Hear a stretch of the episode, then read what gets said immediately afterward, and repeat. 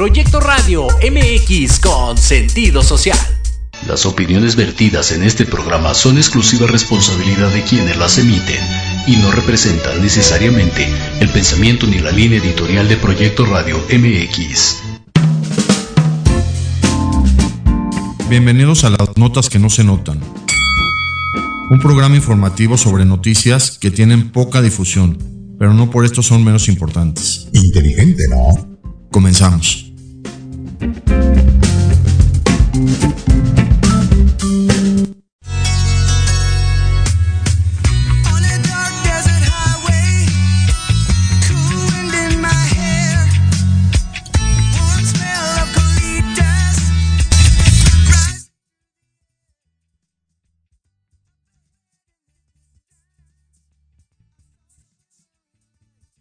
Notas de esta semana para comentar, muy interesantes como siempre, empezando con la guerra de Ucrania que ya cumplió un año, un año de invasión de Rusia a Ucrania desde 1991 que fue la, la independencia formal de Ucrania.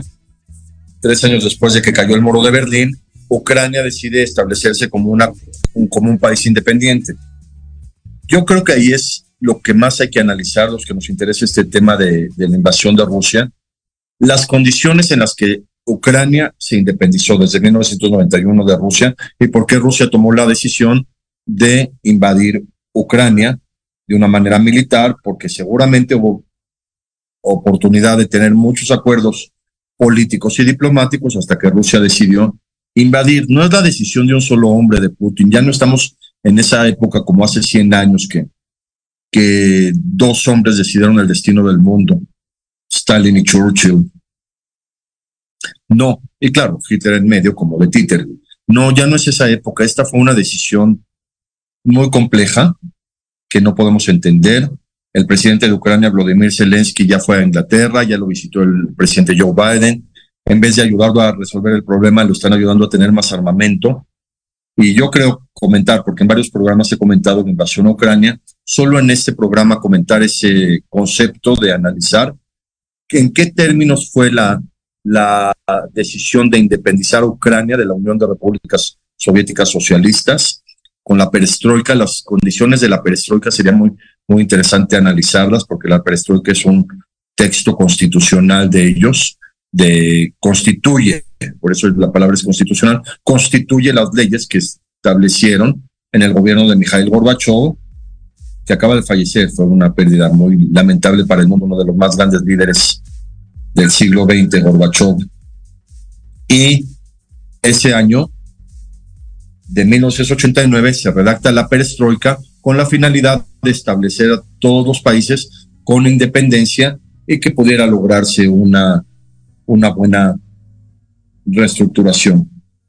Todos sabemos que, que, por ejemplo, Yugoslavia tuvo muchísimos problemas cuando se quiso independizar como país, entre Bosnia, Herzegovina.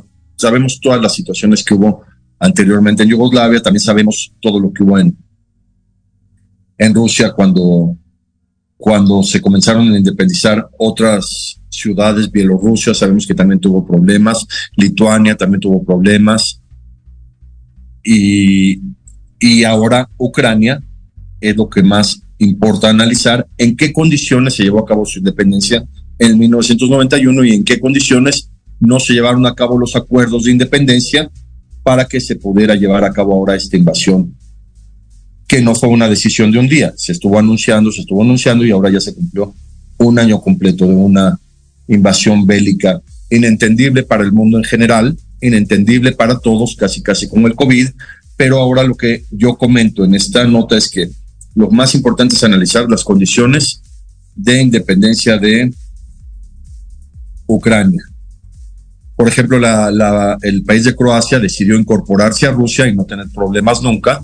De alguna manera fue mucho más fácil la incorporación de Croacia, pero Ucrania como que tuvo otros bemoles en cuanto a, a su independencia y a las condiciones que se establecieron en 1991 para que pudiera ser un país independiente. Esto es lo que, lo que comento que podría ser interesante de analizar. Otro tema de ayer, que lo quiero comentar en mi programa con el libre pensamiento que todos tenemos, sobre la marcha de ayer, del 26 de febrero, tan anunciada, tan masiva, tan inentendible desde un punto de vista de leyes, porque yo lo creo, lo creo desde mi muy punto de vista personal, que el 90% de las personas que marcharon ayer en, hacia el Zócalo y en el Zócalo no saben realmente en qué consiste el plan B. Y el 99% de toda la gente que marchó no saben realmente las repercusiones del plan B. Finalmente. Porque para resolver un problema hay que conocer la raíz del problema. Y eso es muy importante que la gente lo sepa. Pero digo, yo nada más comento de un análisis del Instituto Nacional Electoral que tiene mucha trascendencia porque finalmente es un instituto que avala la democracia. Pero voy a comentar en este programa una situación que le pasó a alguien que yo conozco muy bien.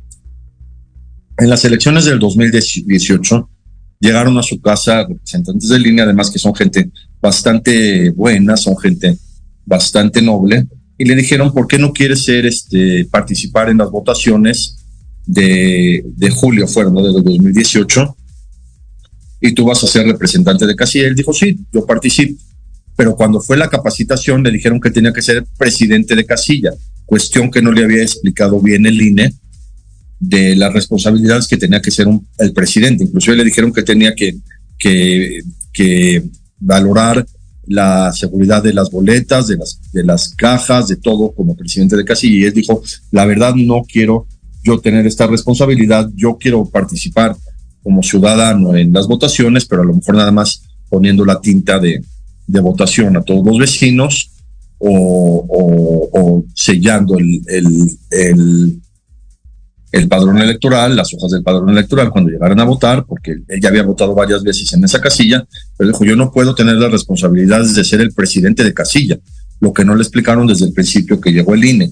Por eso sí sería importante entender cómo reestructurar al INE, los cambios son buenos, los cambios son, son, siempre son buenos para la humanidad. De hecho, si la humanidad no hubiera cambiado, seguiríamos nosotros, eh, no sé, prendiendo fuego con los rayos y, y, cazando mamuts.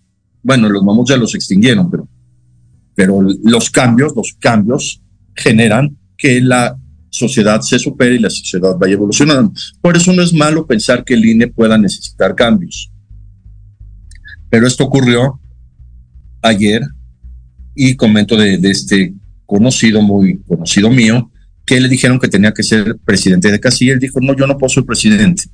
Entonces finalmente mandó una carta al INE en el 2018 diciendo que él no podía participar con tanta responsabilidad y como los trabajos ciudadanos son voluntarios, finalmente le dijeron que no era necesario participar.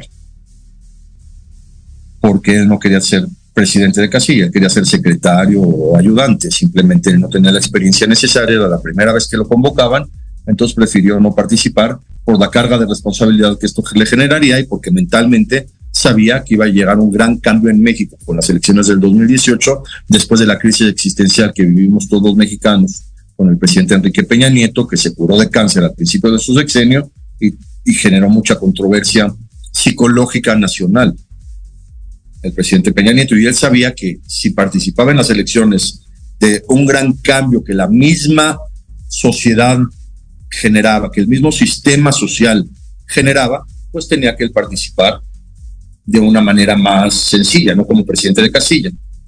Y eso es lo que hay que valorar con la marcha de ayer. No si desaparece el INE o no, pero sí poder hacer cambios que generen mejorías. Los cambios siempre son para mejorar.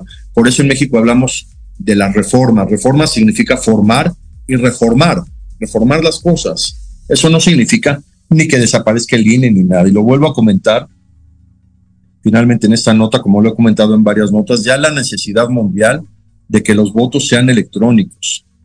Eso de, de llenar boletas y contarlas siempre se presta a, como decimos en México, a posibles tranzas, a posibles trampas, a posibles trucos con boletas escritas.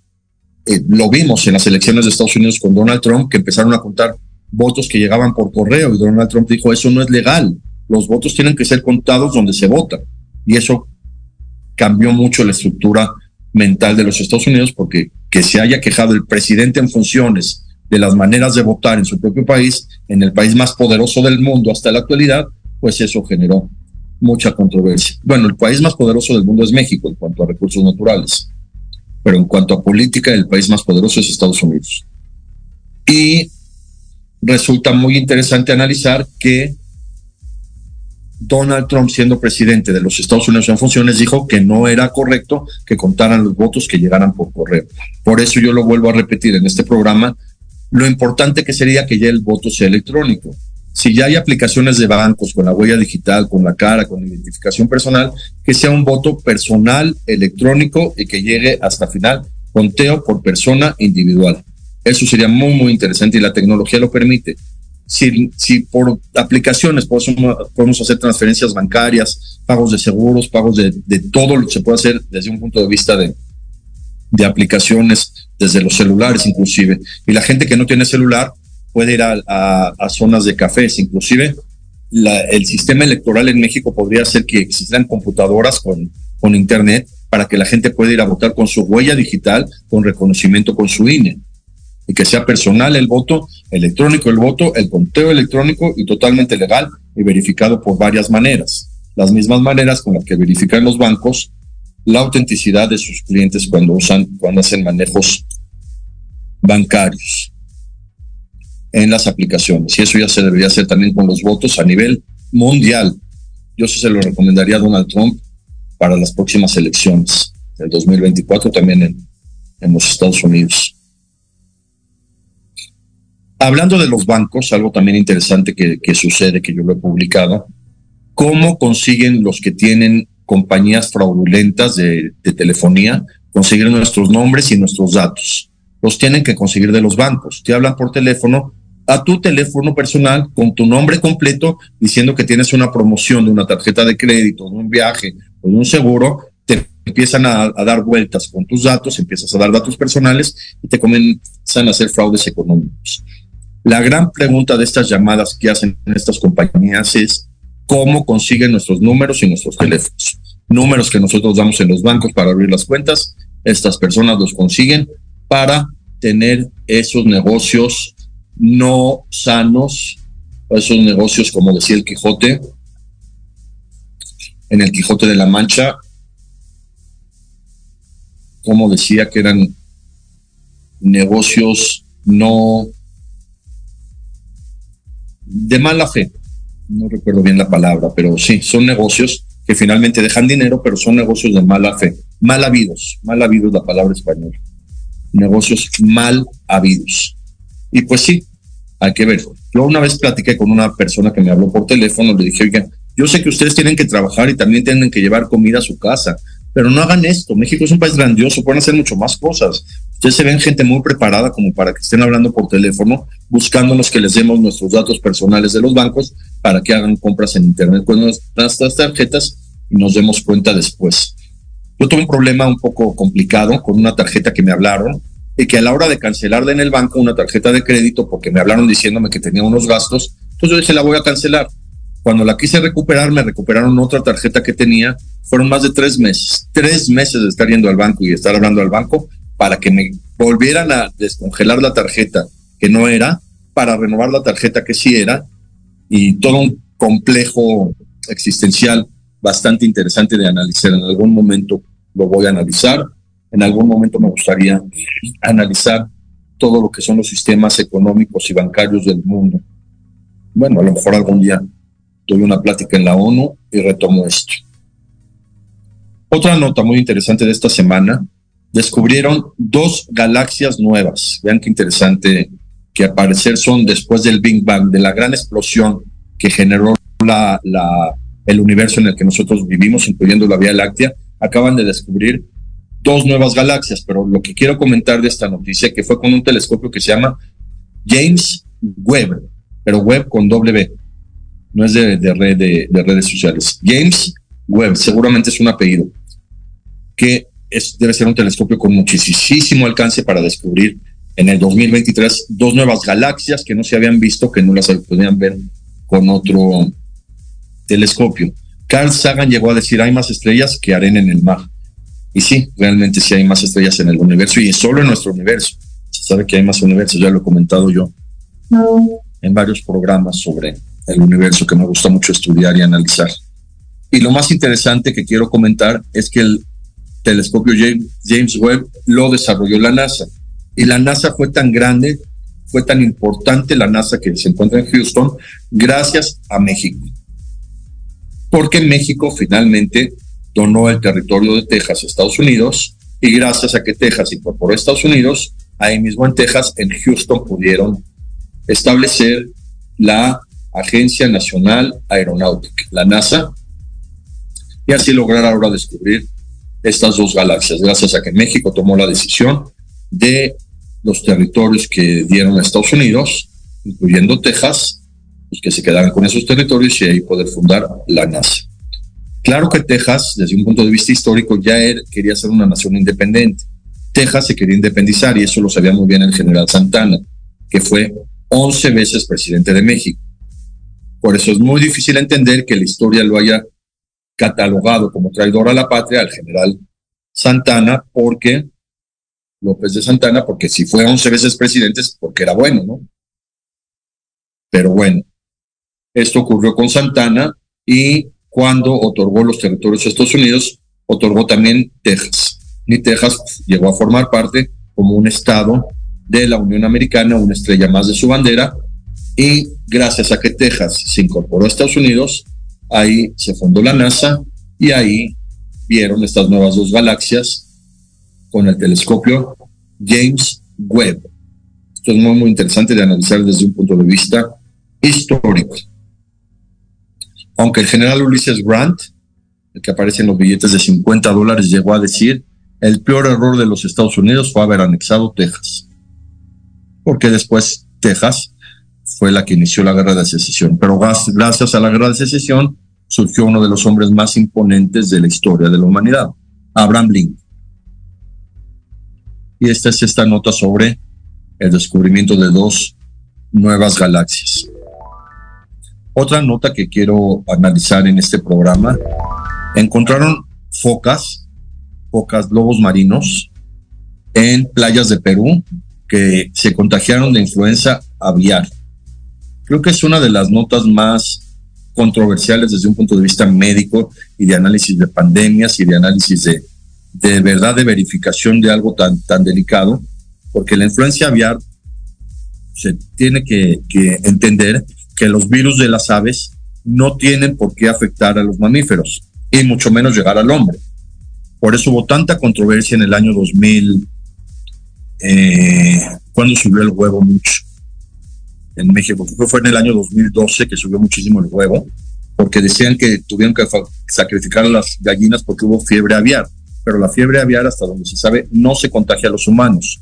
Yo me acuerdo que hay otro virus que le da a, los, a las aves de, de crianza que se llama Newcastle, Newcastle, como Nuevo Castillo. Me acuerdo porque hace mucho a mí me gustaba criar gallinas comprabas los pollitos, crecían y se hacían gallinas ponedoras.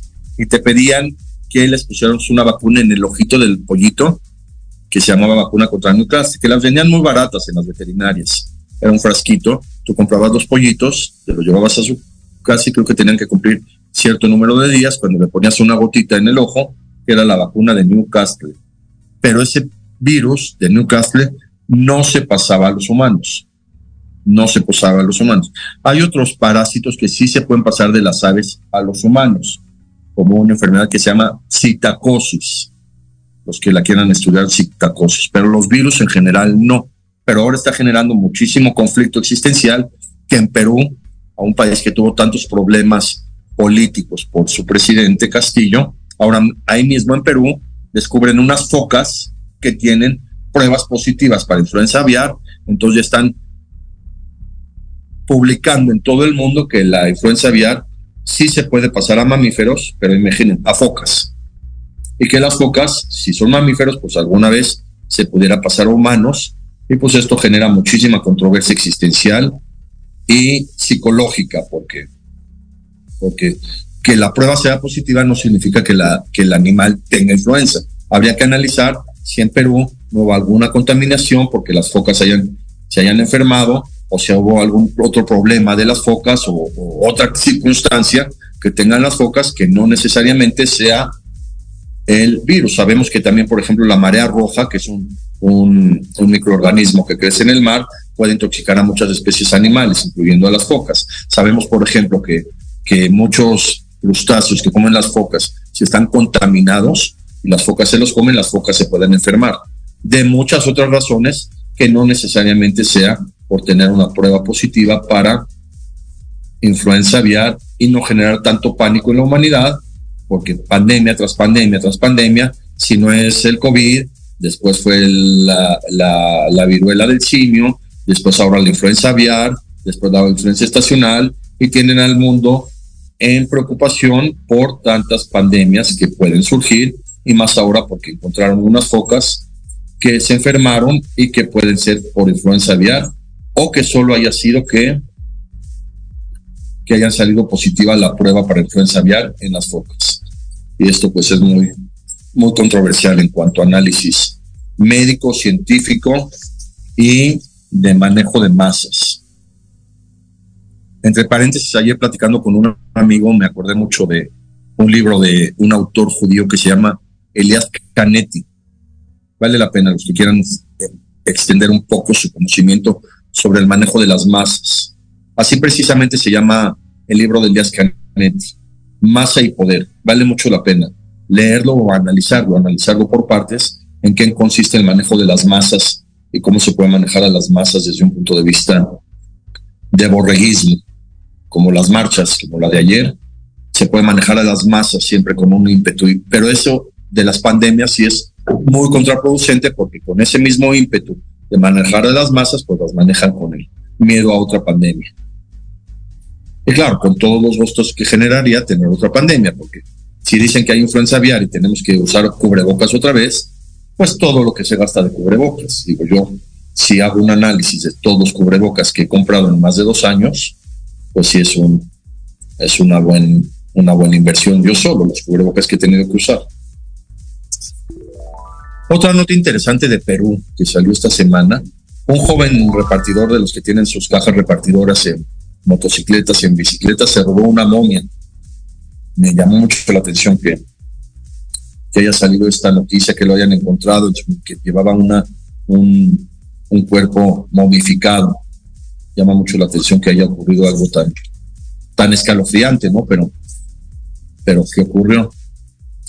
Quiero hablar ahora de, de lo que ya es en México un tema de casi 30, 40% de todos los noticieros sobre es el, el plagio de las tesis. Quiero hablar algo al respecto muy, muy general, desde un punto de vista personal y desde un punto de vista de análisis, lo que significa hacer una tesis y lo que significa la, la posibilidad o no de plagiar una tesis. Lo quiero hablar aquí de una manera muy, muy general. No sé si ahorita vamos al corte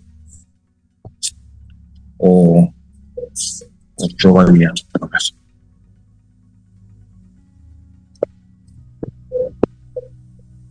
Así, ah, vamos a ir a un corte, pero regresando quiero tocar este tema porque necesito mucha concentración para, para hablar de algo tan, tan complejo desde un punto de vista social, existencial y desde un punto de vista de morbo nacional sobre lo que implica o no plagiar una tesis o copiar unos textos o hacerle copy-paste a un texto, quién lo hace y por qué lo hace. Seguimos después del corte con un análisis sobre esta nota de, de esta semana.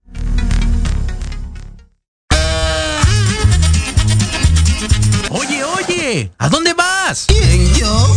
Vamos a un corte rapidísimo y regresamos. Se va a poner interesante. Quédate en casa y escucha la programación de Proyecto Radio MX con sentido social. ¡Uh, la, la chulada! Aprende a conocer las verdaderas causas que provocan sufrimiento o atraen enfermedades y situaciones difíciles a tu vida. ¡Por Dios, tengo miedo! Piensa en transformarte. Piensa en Jishu. No te pierdas todos los lunes de 12 a 1 Sana sin medicamento. Un espacio que es para ti por Proyecto Radio MX con sentido social.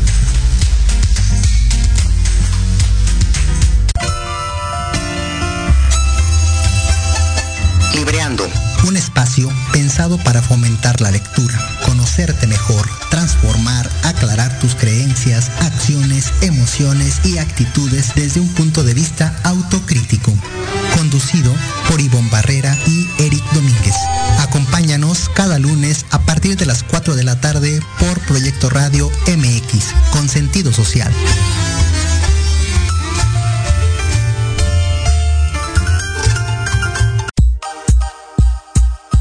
Vivir en un mejor lugar, juntos transformemos la Cuauhtémoc. Las pequeñas acciones hacen grandes cambios. Un espacio para hablar de temas de tu interés, donde tendremos tips, recomendaciones y entrevistas con grandes invitados. Conducido por Andy García, todos los lunes de 5 a 6 de la tarde,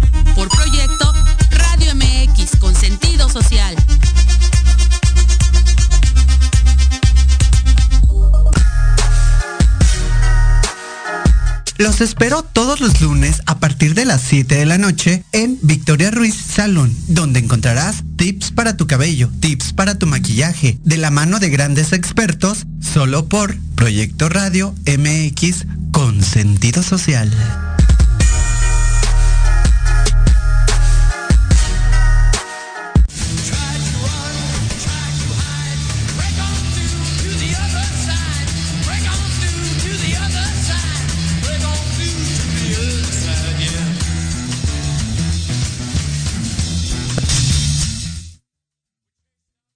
Bueno, seguimos con esto de las noticias de si alguien copia una tesis o no, o qué implica esto, o si es legal o no. Voy a empezar a hablar un poco de historia, porque ya ven que a mí me gusta mucho hablar de historia. Cuando Cristóbal Colón llegó a América, no lo querían aceptar. No querían aceptar que Cristóbal Colón haya sido el que descubrió el nuevo continente. ¿Por qué? Porque en primer lugar, Cristóbal Colón no era español. Todos sabemos que era de Génova, era más bien italiano, Cristóbal Colón, en primer lugar. En segundo lugar, logró llegar a América por medio de una, de una corrupción, si le queremos llamar así, o de una estafa, o de una o de un acuerdo económico no 100% legal, porque Cristóbal Colón llegó con la reina de Inglaterra a decirle, préstame unas joyas para que yo construya las carabelas, y en las carabelas de Cristóbal Colón se subieron muchos pasajeros que tenían que huir de España, sobre todo judíos y árabes que ya los habían expulsado de España ese mismo día que Cristóbal Colón zarpó de España. Entonces, seguramente las joyas de la reina, con las joyas de la reina pudo haber construido mucho mejores carabelas que la niña, la pinta y la Santa María, y pues todo lo que sobró, pues ellos se lo quedaron el dinero, que era muchísimo dinero, y todos sabemos que los reyes españoles ya tenían muchísimo dinero en esa época por todas las leyes de Inquisición que hicieron junto con Torquemada. Entonces, Cristóbal Colón se sube a las tres carabelas con gente que se tenía que escapar de España, que seguramente les cobraron una cuota de recuperación o un uso de suelo de el barco, un pago de mantenimiento por subirse a los barcos y poderse escapar de España, con la idea de que iban a llegar a la India por el otro lado del mar, por el Océano Atlántico, iban a llegar a la India, con conocimientos que le proporcionaron a Cristóbal Colón de, de, grandes secretos de la historia, le dijeron, sí se puede llegar por el otro lado. Y la gran sorpresa de Cristóbal Colón fue llegar a las islas del Caribe y descubrir que eran un nuevo continente y cuando regresa a España no le querían creer, porque el descubrimiento que hizo fue inmensamente grande.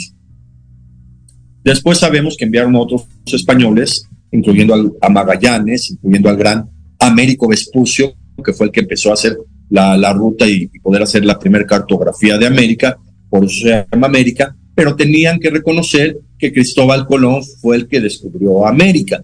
No fue ni Américo Vespucio, ni fue Magallanes, y mucho menos Hernán Cortés, ni mucho menos ninguno de los otros exploradores portugueses o españoles que llegaron a América. Ya había llegado Cristóbal Colón y nadie podía adjudicarse eso. Eso significa que intentaron plagiar a Cristóbal Colón cuando descubre América. Cristóbal Colón en los viajes que hizo fue llevando a España a los reyes le llevó personas, personas que encontraba en, en las islas que eran de, de, gran nivel social, ¿eh? se los llevó, les empezó a llevar frutas y verduras que no existían, luego llevó el, guajolote, luego llevó el, el, chocolate, cuando llevó el chocolate dijeron, esto va a dar más dinero que el oro.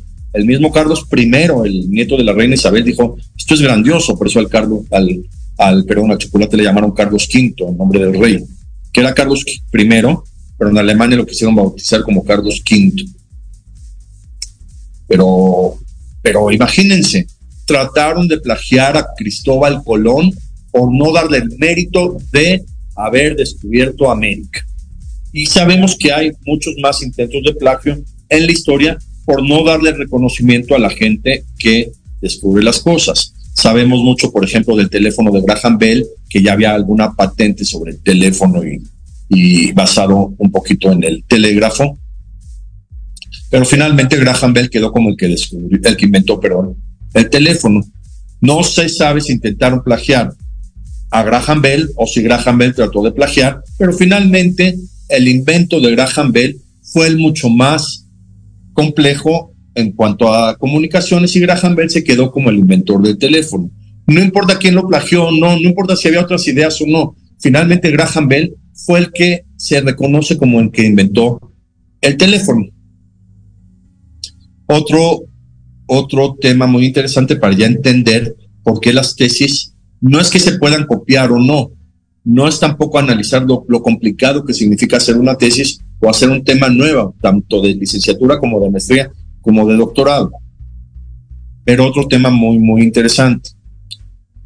Se sabe que el que formalmente demostró la, la anestesia fue William Thomas Morton en Estados Unidos, en el Hospital de Massachusetts. William Thomas Mortus entró a un, a un concurso de, de, ciencia para demostrar que él podía utilizar el éter como anestésico. Y lo hizo William Thomas Morton. Él era dentista. Ese fue el gran problema de Thomas Morton, que como no era médico, generó mucha controversia al ser dentista y hacer una aportación tan grande para la humanidad. Entonces él demuestra en, en un auditorio cómo podía anestesiar a una persona con éter y, y con el éter durmió a la persona y le pudo hacer una cirugía de glándulas maxilares sin que la persona tuviera dolor. Después del éter empezaron a usar el cloroformo, que también se conocía, y empezaron a usar el, el éter y el cloroformo. Pero, pero, y se reconoce que William Thomas Morton fue el primer médico en demostrar que existe la anestesia como tal y lo demostró pero lo querían plagiar y no lo querían reconocer. Eh, también hay estudios que, ya había algunos artículos publicados sobre el éter y que William Thomas Morton los retomó, pero finalmente William Thomas Morton fue el que hizo la demostración de la anestesia, punto final. Aunque otros lo hayan escrito antes, aunque otros lo hayan hecho, William Thomas Morton se llevó todo el crédito porque fue el que lo demostró. Punto final, independientemente si ya estaba escrito o no y fue muy controversial en México porque los médicos de la Academia Nacional de Medicina, que ya existía en México la Academia Nacional de Medicina, comenzaron a decir que en México ya se utilizaba la anestesia, porque en esos años también había sido la invasión de Estados Unidos a México, esa invasión que duró alrededor de 11 años, la misma invasión en donde fue el acto heroico de los niños héroes, el Chapultepec, un acto impresionante para toda la humanidad, digan lo que digan que cadetes del colegio militar hayan enfrentado al ejército más poderoso de América en esa época, que era el ejército estadounidense, el mismo ejército de Washington, de George Washington, el mismo ejército, lo enfrentaron cadetes del heroico colegio militar, los niños héroes. Digan lo que digan y le den vuelta como le den vuelta, los niños héroes se enfrentaron al ejército más poderoso, digo de América, porque en, en Francia estaba el ejército más poderoso, que era el ejército de Napoleón, que luego también venció México en la batalla de Puebla, todos lo sabemos.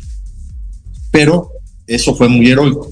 Y los médicos de la Academia Nacional de Medicina dijeron en esa época que en México ya se utilizaba la anestesia, que William Thomas Morton plagió a los médicos de México para usar el éter y demostrarlo, cosa que tampoco se demostró nunca, porque nunca la Academia de Medicina pudo demostrar que hubiera publicado algo antes de que Thomas Morton haya utilizado la anestesia, aunque ellos dicen que ya utilizaban la anestesia en la invasión norteamericana en México como médicos. Toda esta controversia que hubo alrededor de la anestesia, si en Estados Unidos antes de William Thomas Morton alguien había usado, o en Inglaterra, o los médicos de Francia, que en esa época tenían muchísima popularidad por el legado que había dejado Pasteur en Francia. No, finalmente Thomas Morton, aunque haya tomado las ideas de otros médicos, aunque haya tomado la, retórica de otros médicos, aunque haya copiado los pies de página de los artículos de otros médicos, William Thomas Morton fue el que demostró que la anestesia se puede utilizar y anestesiar a un ser humano y operarlo. Punto. Aunque después hayan dicho que ya había artículos en Estados Unidos, en Inglaterra, en Francia, ni modo. William Thomas Morton fue el, los haya retomado o no, él fue el que demostró que la anestesia se puede hacer. Aunque en México también hayan dicho que, que, eh, que en México ya se utilizaba la anestesia, cosa que nunca se pudo demostrar por la Academia Nacional de Medicina. Otro tema parecido de, de medicina, cuando Fleming, Alexander Fleming, publica que la penicilina es activa contra los antibióticos en 1928, pues fue el primero, aunque esos hongos de penicilina se hubieran utilizado 3.000 o 4.000 años antes en Egipto, Fleming fue el que lo demostró. Por eso decían que Fleming era un plagiario de la penicilina. Claro que no. Fleming fue el que lo demostró, aunque haya leído los papiros de, Egipto, incluyendo el papiro de Eber, si hubiera reconocido que en, que en, Egipto curaban la lepra y otras infecciones con hongos y que los hongos producen eh, antibióticos, Fleming fue el que demostró que existe la penicilina. Punto. Hubo una controversia muy, muy fuerte por los ochentas, creo, de una persona que dice que su tío de Colombia ya había, no me acuerdo si era Colombia o Costa Rica, ya había descubierto la penicilina antes de Fleming y quiso encontrar artículos. Fleming lo publicó en 1928. Y según esta persona que Fleming lo plagió porque su tío tenía un artículo publicado creo que en 1925, 1926, y dijo que Fleming lo copió. La gran pregunta es, ¿por qué no lo dijeron mucho antes, cuando Fleming publicó lo de la penicilina en 1929, o cuando ganó el premio Nobel en 1945 por descubrir la penicilina? Porque hasta 1980, 80 y tantos, se les ocurre decir, mi tío de Costa Rica ya había dicho que existía la penicilina. Puros cuentos. Como decía mi papá, puras papas, decía mi papá, mí para papas, sabritas. Eso es lo que significa en estos ejemplos que les estoy diciendo. Cristóbal Colón fue el que descubrió América, punto. Aunque hayan dicho que Cristóbal Colón plagió a los árabes, a los grandes astrónomos para encontrar las rutas, ni modo, no fue ni Magallanes, ni fue Américo Vespucio, ni fue Hernán Cortés, ni fue ningún portugués, fue Cristóbal Colón el genovés rebelde que no tenía dinero, fue el que descubrió América. Punto, no lo podían rebatir, fue él. Aunque Cristóbal Colón haya plagiado las rutas marítimas de los fenicios que pudieron haber llegado antes a América, fue él el que descubrió América y se debe reconocer como tal. Aunque él haya plagiado las rutas que ya existían. El siguiente ejemplo fue Graham Bell el que finalmente patentó el teléfono, aunque ya haya existido, aunque otros lo hayan hecho, aunque Graham Bell haya tomado los, los diagramas para hacer un teléfono de otra persona, finalmente fue Graham Bell el que patentó el teléfono. Punto final. La otro, el otro tema fue Fleming el que descubrió la penicilina fue William Thomas Morton el que demostró la anestesia, aunque ya había existido antes, aunque ya se, ya se ha publicado antes, ellos se llevan el mérito por ser los que mayores aportaron al descubrimiento. Por último, para llegar a entrar en tema de, de las tesis y se, se plagiaron o no, finalmente el que hace el descubrimiento es el que se lleva el mérito, aunque haya tomado partes de otras personas. Eso es muy importante de entender. Y en las tesis si lo hace una persona, hay que analizar a todos los que lo han hecho de tomar partes de otras tesis para hacer una tesis. ¿Qué les digo? Si eso es plagiar, también Cristóbal Colón plagió, también William Thomas Morton plagió, también Alexander Fleming eh, plagió, también Graham Bell plagió, y pues ellos tomaron partes de otras personas, también Galileo Galilei. Galileo Galilei es el que se reconoce como el que el que publica formalmente que la Tierra gira alrededor del Sol, más sin embargo, Nicolás Copérnico ya lo había publicado antes. La ley heliocéntrica es de Nicolás Copérnico, aunque se la adjudiquen a Galileo. Pero Galileo fue mucho más exacto, perdón, Galileo fue mucho más exacto en publicar cómo la Tierra gira alrededor del Sol y los planetas, entonces le adjudica a Galileo el descubrimiento de que la Tierra gira alrededor del Sol y por eso lo excomulgaron. Pero Nicolás Copérnico ya lo había publicado antes. Y eso no es malo, no es malo que Galileo haya tomado partes del trabajo de Copérnico para hacer su, su tesis y ganarse la fama mundial de que él fue el que descubrió que la Tierra gira alrededor del Sol, aunque haya sido Copérnico, no es malo. Todos estos autores que les digo tomaron partes de otros trabajos para demostrar el suyo y pasar a la historia como que lo demostraron. El mismo Newton. Isaac Newton tomó partes de los trabajos de Baruch Espinosa para decir que la luz es la combinación de todos los colores. Y Baruch Espinosa hubiera quedado en el anonimato si no después lo descubrían otros filósofos como Leibniz y otros que retomaron a Spinoza. Pero Newton se puede considerar que tomó los trabajos de Spinoza para presentar en la Academia de Londres que él descubrió que la luz es la, la combinación de todos los colores, la luz blanca, pero todos lo sabemos porque vemos el arco iris. Entonces, tanto Spinoza como Newton plagiaron al arco iris, plagiaron a la naturaleza, porque todos sabemos que la luz del sol, que es blanca, cuando pasa por una, una difracción como es el agua de las nubes, se forma el arco iris. Entonces, Spinoza es un plagiario de Dios o de la naturaleza, porque el, arco iris existe. Y Newton es un plagiario de de Spinoza. También se sabe que Einstein tomó varios trabajos de otros físicos para finalmente elaborar su teoría sobre el efecto fotoeléctrico, sobre todo de Bohr, de Niels Bohr.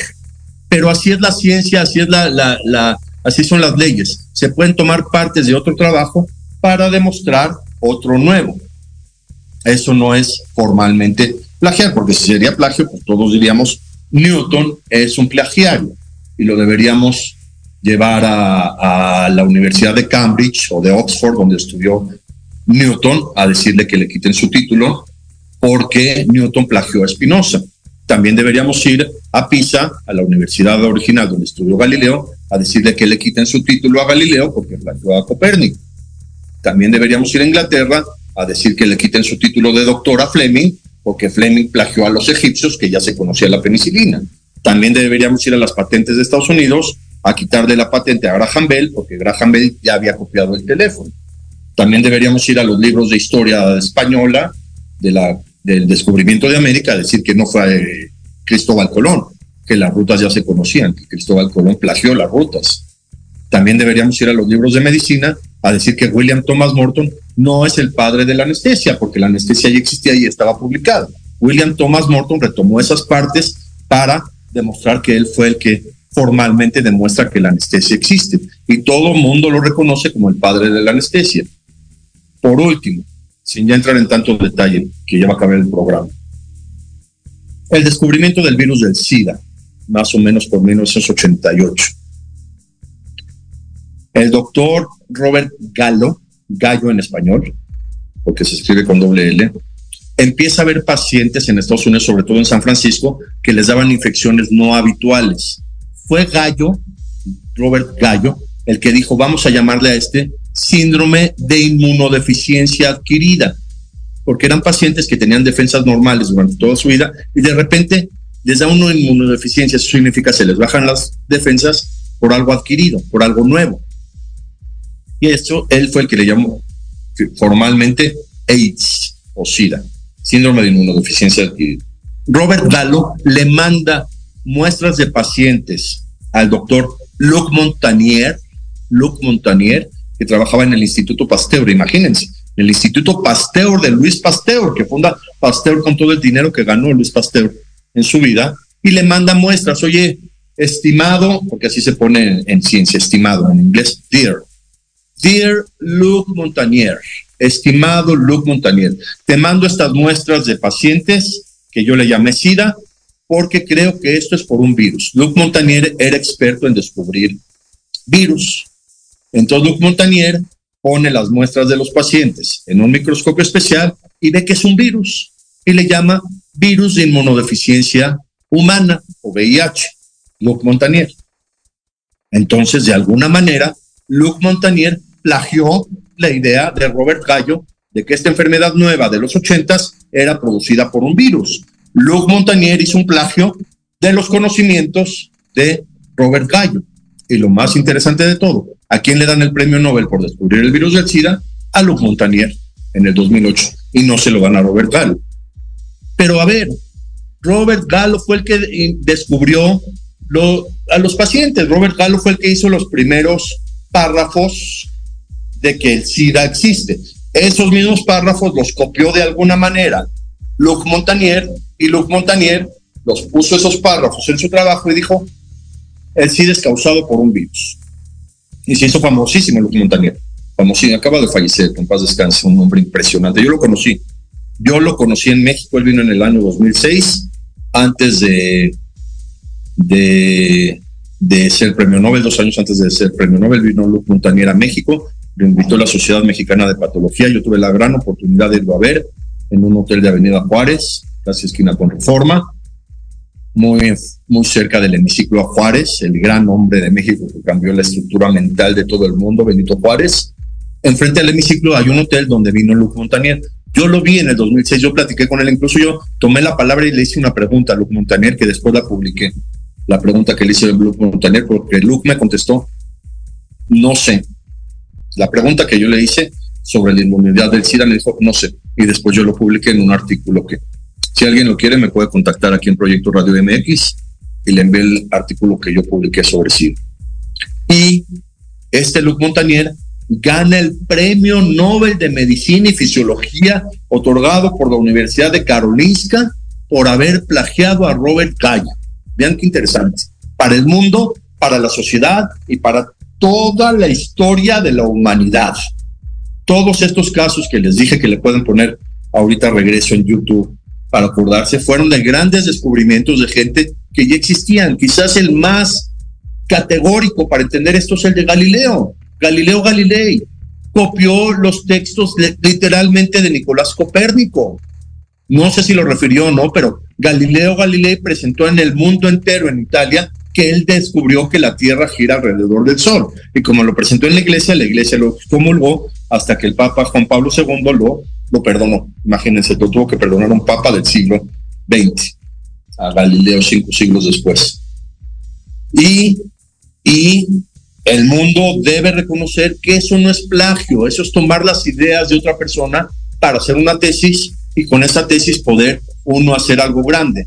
Si con mi tesis yo voy a lograr descubrir que la Tierra gira alrededor del Sol, pues ni modo por Nicolás, Nicolás no lo demostró, pero yo sí. Yo llegué hasta la Suprema Corte de Inglaterra, perdón, de Italia, como Galileo. Yo demostré, Nicolás no llegó a la Corte Suprema de Eclesiástica de, Italia. Yo sí, gracias a los capítulos que tomé de Nicolás Copérnico, yo sí llegué con el Papa a decirle la Tierra gira alrededor de eso.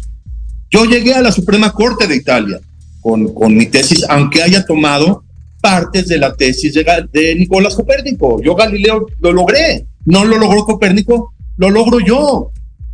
No lo lograron los médicos de, de, anestesia que habían publicado sus trabajos, lo logra William Thomas Morton. No lo demostraron los árabes que se podía llegar al otro lado del mundo, ni los fenicios, ni el rey Salomón. Pues lo demuestro yo, Cristóbal Colón. El, el teléfono ya existe, no lo demostraron los que empezaron a patentar. Pues lo demuestro yo. Esto es muy complejo, muy complejo, pero es una realidad. Hoy Espinosa lo excomulgaron la comunidad judía porque se creyó pasar de listo como judío y no pudo publicar que, la luz blanca es la combinación de todos los colores, pues lo publico yo, Isaac Newton. Yo lo publico y yo me llevo todo el crédito. ¿Qué tiene de malo? Si no, Espinosa se queda hundido y nadie lo va a conocer. Yo puedo tomar capítulos de Espinosa, yo publicar la teoría sobre la luz y yo demostrárselo al mundo y darle este regalo al mundo, porque finalmente a partir de la teoría de la luz, el mismo Newton pudo demostrar la teoría de gravitación universal y el mismo Einstein pudo demostrar la teoría del efecto fotoeléctrico y la teoría de la relatividad gracias a Newton. Einstein puede considerarse un plagiario de Newton si lo tomamos formalmente como como tal, porque Einstein tomó notas de Newton para hacer sus teorías.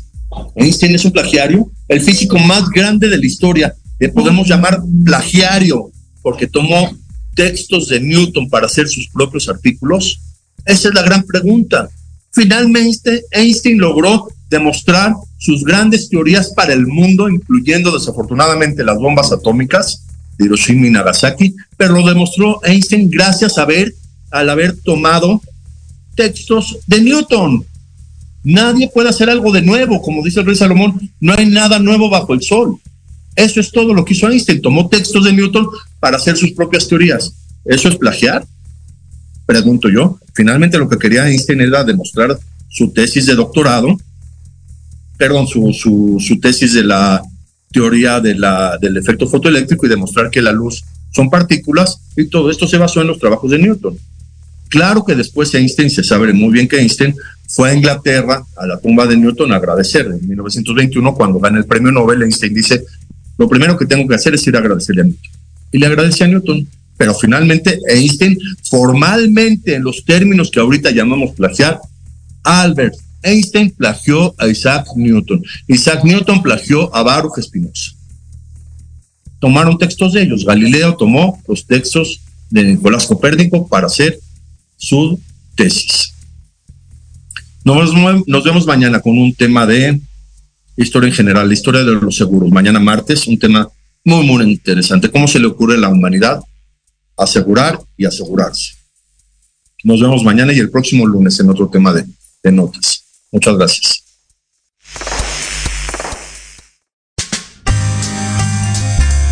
Gracias por su atención. Espero haber enriquecido sus conocimientos y su cultura con estas notas. Espero que os haya iluminado. Los espero el próximo lunes en Las Notas que no se notan.